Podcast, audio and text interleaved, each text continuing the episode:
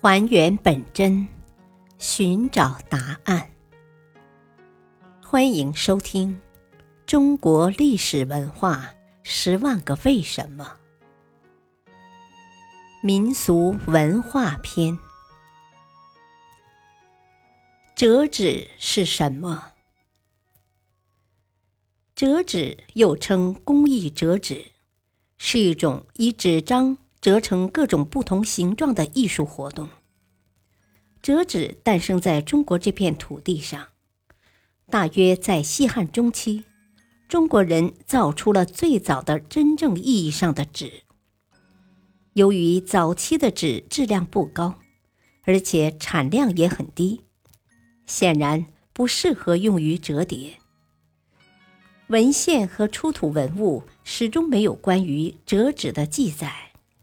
所以，折纸到底起源于何时，已经不可考。